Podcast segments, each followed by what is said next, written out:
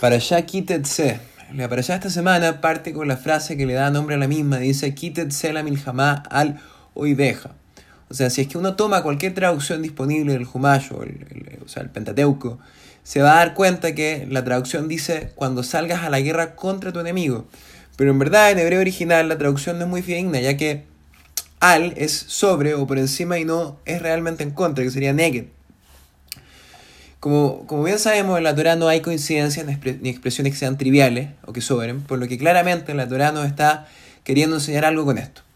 Así, con la lección de estas palabras, la, la Torah nos está tratando de enseñar una lección fundamental sobre la guerra. Y esta es que para salir realmente victorioso en la guerra, uno tiene que estar siempre sobre el enemigo. Ya que si dos contrincantes se enfrentan y estos están al mismo nivel, nunca realmente habrá un verdadero ganador, dado que incluso el que gana pierde, porque para lograr esa victoria tiene que sufrir pérdidas gigantes. En consecuencia, la única manera de lograr una victoria de verdad es estar sobre tu enemigo, ser realmente superior a él. Lo anterior se puede ver con mayor énfasis hoy donde quienes tienen superioridad tecnológica tienen prácticamente la guerra ganada. Ya están muy lejos esos días en que la mera valentía o el entusiasmo podían hacer que un bando ganara una batalla o más una guerra. Es simplemente una noción romántica. Como pueblo, tanto en la época bíblica de la conquista de Israel como actualmente a través del Estado de Israel moderno, hemos participado en muchas guerras y los principios que se enuncian por la Torah eran los mismos ahí como lo son ahora. Ahora bien, las guerras no solamente pueden ser materiales, sino que también espirituales a la vez, no solamente externa, sino que también interna, ya que la principal guerra que tenemos hoy es aquella que está dentro de nosotros mismos. Cada yudí tiene dos almas, un alma animal que es totalmente egocéntrica y busca la satisfacción de placeres inmediatos, y un alma divina que de forma desinteresada busca conectarse y ser uno con Hashem. Esta dicotomía genera una gran tensión y causa una guerra dentro de nosotros mismos.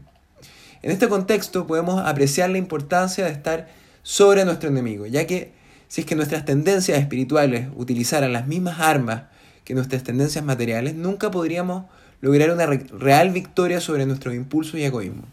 Afortunadamente, todo judío tiene dentro de él un arma secreta, una parte real de Hashem dentro, dentro de nosotros mismos.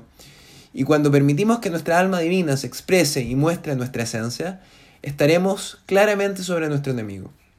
Por otro lado, hay otra ventaja de estar sobre nuestro enemigo, cuando se está al mismo nivel, se busca destruir al enemigo, ya que es matar o morir. Pero cuando se está sobre él, otros elementos como la piedad y la compasión por el enemigo están, están o entran al juego. Esto no quiere decir que no busquemos la victoria, pero no se busca la venganza ni la destrucción. Y una vez que se gana, hay una voluntad por enseñar o leccionar al enemigo. Y esto mismo se aplica en la guerra entre el alma divina y el alma animal. Aquí no se busca destruir nuestra naturaleza y nuestras tendencias, sino que transformar esos impulsos en fuerzas positivas al servicio de Hashem. Shabbat Shalom, un a todos, todo lo mejor.